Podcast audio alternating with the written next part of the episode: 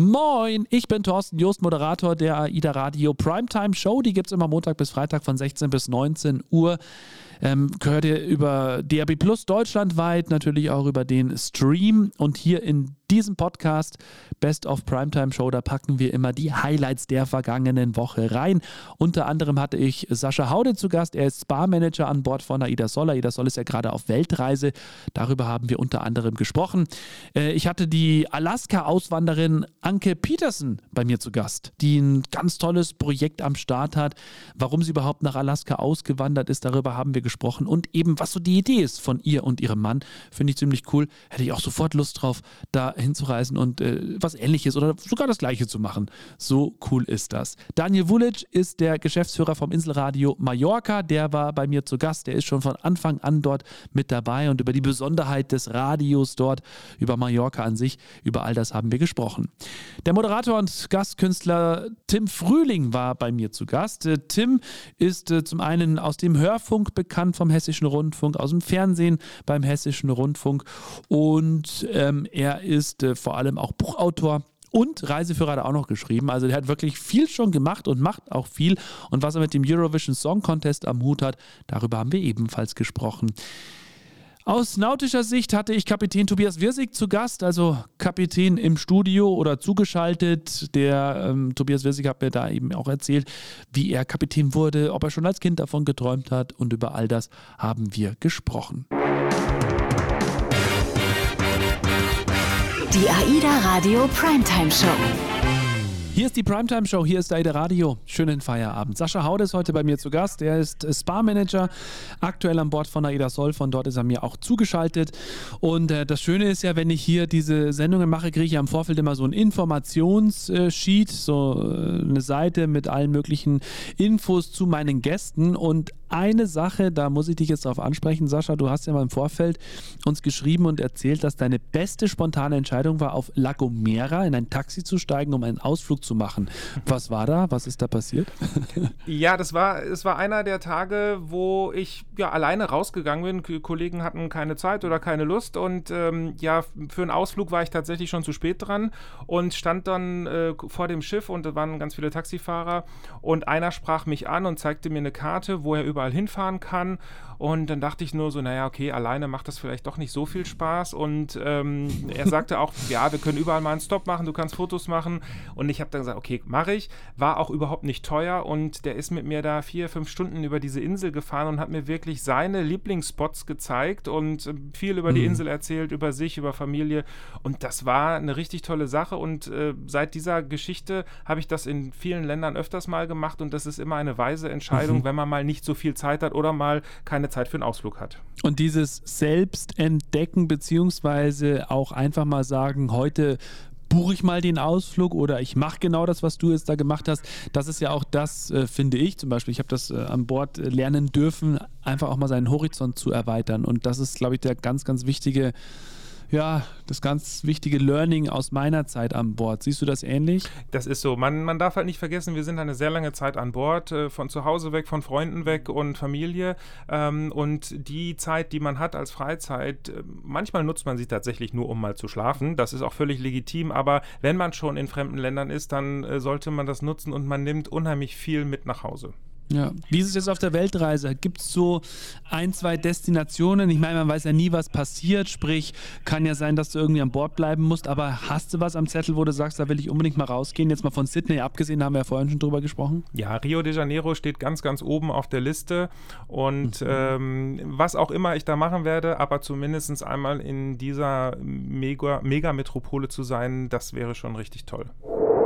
Anke Petersen ist mir heute zugeschaltet und ja, sie ist, ähm, ich sag's mal wie es ist, Alaska-Auswanderin, was ja so nur bedingt stimmt, weil du in vielen Ländern unterwegs warst, nachdem du Deutschland den Rücken gekehrt hast. Ähm, aber dass du nicht mehr nach Deutschland kommst, zumindest um dich hier, ähm, um ansässig zu werden, das ist klar. Also Deutschland wirst du nicht mehr oder wirst also nicht mehr zurückkommen, oder? Also ich würde jetzt nie, nie sagen, und wer weiß, mhm. was irgendwann mal im Alter ist und wer weiß, ja. ob man sich das Leben im Alter hier in den USA leisten kann. Aber mhm. nein, also geplant ist es definitiv nicht.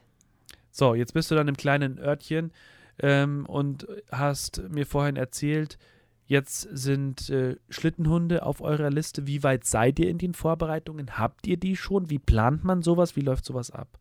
Oh, das ist ähm, super interessante Frage. Also ähm, wir sind hier in einem Ort, wo es wahrscheinlich mehr Schlittenhunde als Menschen gibt. Also es ist eine okay. Hochburg von Maschern. Mhm. Und ähm, das war auch so ein bisschen was, warum wir da so angesteckt wurden. Und ähm, wie plant man das? Unsere allererste Planung war auch, wir würden gerne die Hunde nicht an der Kette halten, wie hier die meisten mhm. Mascher. Und ich weiß, jetzt geht in mhm. Deutschland ein Aufschrei auf, aber es ist einfach die einfachste Art, 20, 30, 40, 50 Hunde zu managen, ohne dass dazwischen Kämpfe ausbrechen. Das mhm. ist halt eine sehr große Gruppe Hunde und es sind Draußenhunde. Ähm, ja. Also wir haben angefangen, wir haben Kennels gebaut, also Zwinger gebaut, weil wir die Hunde nicht an den Ketten haben wollen. Als die Zwinger fertig waren, haben wir uns umgehört und ähm, geschaut, ähm, ob wir Hunde bekommen. Dann kontaktierte mich eine Bekannte und sagte, sie hätte Welpen, ob wir Welpen auch mhm. nehmen würden. Und bei Welpen kann ja keiner Nein sagen. Also haben wir gesagt, ja, wir nehmen zwei Welpen. Die sind im September hier eingezogen. Die sind jetzt also vier mhm. Monate alt.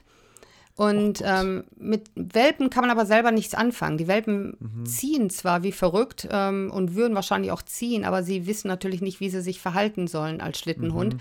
Man braucht erwachsene Hunde und das ist sehr schwer. Wir haben rumgefragt und die Besitzerin der Welpen hat uns dann einen ihrer erwachsenen Hunde ähm, überlassen, der als Leithund laufen würde. Mhm. Denn nicht jeder Hund läuft vorne weg. Manche Hunde brauchen ja. vorne einen Hundepopo, um dem hinterher zu laufen. Ja.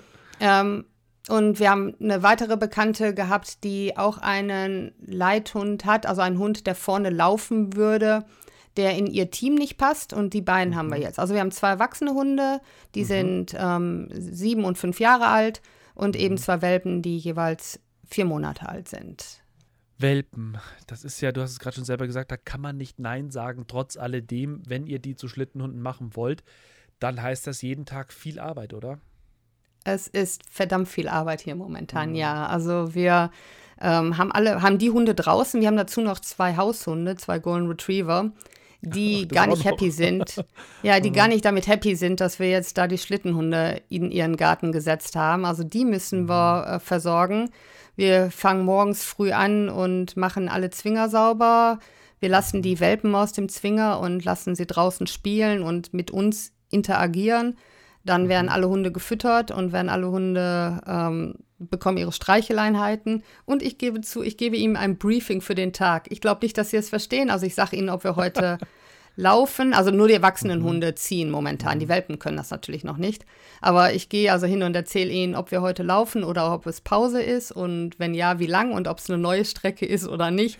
Sie verstehen es nicht. Aber das ist so mein Team-Briefing, das jeden ja. Morgen hier stattfindet, ja. Und dann, ja, wir haben viel Welpenzeit, die werden sozialisiert. Mhm. Ähm, wir haben viel Trainingszeit mit den erwachsenen Hunden, die momentan noch mit einem Quad unterwegs sind, weil wir nicht genug mhm. Schnee für Schlitten haben. Ähm, und viel, jeden Tag ein kleine, eine kleine Wanderung mit den Haushunden, mit den Golden Retrievern. Wow. Heute mit Daniel Vulic, der Geschäftsführer vom Inselradio Mallorca. Ähm, haben gerade vorhin schon gesagt, seit 96 gibt es das Inselradio schon. Du bist von Anfang an dabei. Und wenn ich mir jetzt auch ansehe, ich mache ja auch schon seit Ende der 90er Radio, was sich da auch technisch getan hat. Hast du noch auf einer Bandmaschine geschnitten, so richtig klassisch? Also wir waren ja damals derjenige, der unser Erstformat entwickelt hat, also mhm. auch die technische Ausrüstung, ähm, war Uwe Bahn, ähm, Moderator bei NDR 2, mhm. der jetzt gerade äh, dieses Jahr äh, seine letzte Show beim NDR 2 hat, seine Bundesliga-Show und aufhört. Und der hat uns damals äh, die Erstausstattung gemacht. Das waren noch Mini-Disc-Player für ja. die Werbung und dann hatten wir CD-Player für die Musik und wir hatten noch ein DAT, das ist so ein, eine Art digitale Kassette, für die, die, die das nicht mehr wissen, äh, Gerät, mit denen wir Interviews gemacht haben. Also dieses Gerät das Portable und das feste Gerät, das Portable hat, glaube ich, irgendwie fünf Kilo gewogen. Ich hatte dann immer tierische Nackenschmerzen, weil das äh, natürlich so schwer war, ja. wenn ich damit durch die Gegend gegangen bin. Ja, und heutzutage wissen wir ja, alles ist äh, digital, alles wird nur noch über Rechner gemacht. Man kann heutzutage mit seinen Smartphones äh, tolle Aufnahmen machen in super Qualität. Also da hat sich natürlich eine, eine Menge getan. Aber eine Sache hat sich aus meiner Sicht nicht verändert. Damals, ich weiß, wir saßen im zweiten Untergeschoss, ähm, haben natürlich nicht gesehen, wie draußen das Wetter ist. Hier auf Mallorca hat man drei unterschiedliche Wetterzonen, niedrige Wechselwinde, deswegen sind Wettervorhersagen immer relativ schwierig. Und äh, dann äh, haben wir also in diesem dunklen kleinen Sender gesessen und wenn die rote Leuchte anging, also das Mikrofon, ja. wenn man das anmacht, äh, gibt es ja die On-Air-Leuchte, dann, dann ist der Körper voller Adrenalin gewesen. Man hat Theater im Kopf und wenn man versucht, diese Bilder dann in Worte umzusetzen, dann mhm. ist das einfach berauschend, weil man denkt, Mensch, wie viele Menschen erreicht man jetzt und äh, welche Art von Emotionen kann man erzeugen? Und das ist dann egal, ob das jetzt in einem zweiten Untergeschoss war mit ganz alter analoger Technik oder heute vollkommen komplett digital ausgestattet. Das Thema Theater im Kopf ist das Allerwichtigste ja. beim Radio und das ist unsere Stärke auch. AIDA Radio, die Primetime Show. Schönen Feierabend. Heute ist Tim Frühling bei mir zu Gast. Er ist äh, Moderator beim Hessischen Rundfunk, hat Bücher geschrieben, ist an Bord von Aida Ma, macht dort Lesungen. Und äh, ein Thema, das sich auch, weil es ja jedes Jahr aufs Neue wieder Riesenwellen schlägt, Eurovision Song Contest. Was hast du damit am Hut? Ich durfte 2009 Peter Urban vertreten. Also das ist ja der legendäre Kommentator des deutschen Eurovision Song Contests, also der, der sozusagen aus der Kabine vor Ort den Menschen im Fernsehen erzählt, was da gerade auf der Bühne und im Hintergrund passiert. Und ja, vor 14 Jahren war Peter ähm, relativ plötzlich nicht mehr verfügbar. Der musste operiert werden. Und man hat in den ARD-Sendern nach jemandem gesucht, der sich mit diesem Thema auskennt. Ähm, und eine Musikredakteurin von mir hat gesagt, der Tim, der ist doch so großer Fan und hat mich dann da, ohne dass ich es wusste, beim NDR ins Spiel gebracht. Und ich war im Skiurlaub und die rief mich an und sagte, du, ich habe dich beworben als Kommentator für den ESC. Kannst du dir vorstellen, wie sehr ich in Ohnmacht gefallen bin? Gleich so schlimm, ja. Gleich richtig dort. Nee, also das war der, das war der Hammer. Und dann bin ich nach Hamburg und äh, ja, musste da dann beim NDR vorsprechen und ein bisschen mein, meine Kenntnisse unter Beweis stellen ja. ähm, und ob ich eben deutlich, deutlich sprechen kann und und und. Ja, und dann haben die kurz danach angerufen und haben gesagt, wir nehmen dich mit. Also das war das Krasseste, was mir im Leben passiert ist. Fürs Radio hast du das ja schon gemacht, oder? Dann danach. Danach. Ähm, mhm. danach, weil ich dann, also dann ist Peter Urban wieder gesund gewesen und das war ja auch klar, ich vertrete ihn nur. Ähm, und dann haben sie mir aber angeboten, äh, einige Jahre danach eben fürs Radio mitzufahren. In einigen Jahren haben wir es dann auch fürs Radio übertragen, gerade in dem Jahr drauf, als Lena gewonnen hat, 2010. Aha. War ja auch ein größerer Hype hier in Deutschland. Ja. dann dann kam es aus Deutschland, also aus Düsseldorf, und deswegen gab es so ein paar Jahre, wo es gerechtfertigt war, das auch Samstagabend im Radio zu übertragen. Ähm, ich glaube, momentan ist jetzt einfach so, wenn, dann würde man sich im Fernsehen angucken oder wenn man halt unterwegs ist, wird man es im Radio hören. Eigentlich nur noch, um zu hören, ob wir jetzt letzter oder vorletzter werden. Ja, traurig, aber wahr, das stimmt. Ah, ja, Situation ist ja jetzt so, Peter Urban, du hast ihn vertreten und jetzt äh, braucht es ja eine Vertretung ab sofort, ab nächstem Jahr, weil er ja in Rente gegangen ist. Er hat seinen, seinen letzten äh, moderiert dieses Jahr. Hast du denn deinen Hut in den Ring geworfen? Darfst du das sagen? Würdest du es sagen? Magst du es sagen? Ich würde sagen, äh, ich habe es nicht offiziell getan, ähm, weil ich glaube, ehrlich gesagt, es täte der Sache gut. Also ich gehe jetzt auch auf die 50 zu. Ah. Ähm, ich fände es ganz cool, wenn das jemand noch Jüngeres machen würde und vielleicht auch mal eine Frau. Aha. oder auch in einer Doppelmoderation. Ähm, ich kann mir das noch ein bisschen diverser und vielfältiger vorstellen. Ähm, und ich glaube auch abgesehen davon, jeder, der es jetzt nach Peter Urban macht, wird es nicht so ganz leicht haben, mhm. weil man hat sich da einfach an einen Stil sehr gewöhnt ja. und hat es auch sehr geschätzt. Und äh, der oder die Nachfolgerin muss da erstmal, glaube ich, so ein bisschen seinen Weg finden. Ähm, und du hast ja eben schon angesprochen, was ich alles mache. Und da dachte ich nicht, bei irgendwas musst du auch mal sagen, das machst du jetzt mal nicht. Aber wenn die jetzt kommen würden und sagen, äh, also Tim, du hast es damals so gut gemacht, mach's doch ab sofort, würdest du natürlich nicht Nein sagen, oder? Ja, ja hallo, natürlich würde ich dann sofort Ja sagen. Ähm, aber ich habe, also ich habe jetzt eben nicht proaktiv irgendwie äh, äh, herbe her her herbeigezwungen. Ganz die Daumen, vielleicht klappt es ja und vielleicht äh, werden wir dann bald auch von dir hören und lesen darüber. Das wird ja dann auch groß ausgebreitet in der Presse. Aber lassen wir uns einfach mal überraschen. Kapitän Tobias Wirsig ist mir heute zugeschaltet und äh, seit 2013 bei AIDA. Der Wunsch, Kapitän zu werden, ich sage es immer wieder gerne, bei mir war es der Feuerwehrmann oder auch der Müllmann als Kind. War das bei Ihnen als Kind schon da oder, oder wann kam das? Nee, das ist bei mir, ich würde sagen, erst im, im Laufe der Zeit gewachsen. Und zwar, äh, anfangs wollte ich immer nur Elektroingenieur werden wie mein Vater und ähm, bin dadurch über Umwege quasi zur Marine gekommen. Mein Bruder war bei der Marine und der hat gesagt, na, äh, wenn du zur Bundeswehr gehst und über die Bundeswehr studieren möchtest, was ja eine, äh, eine gute Option ist, dann geh zur Marine. Das, äh, das ist ein, eine schöne Teilstreitkraft und das habe ich dann auch gemacht.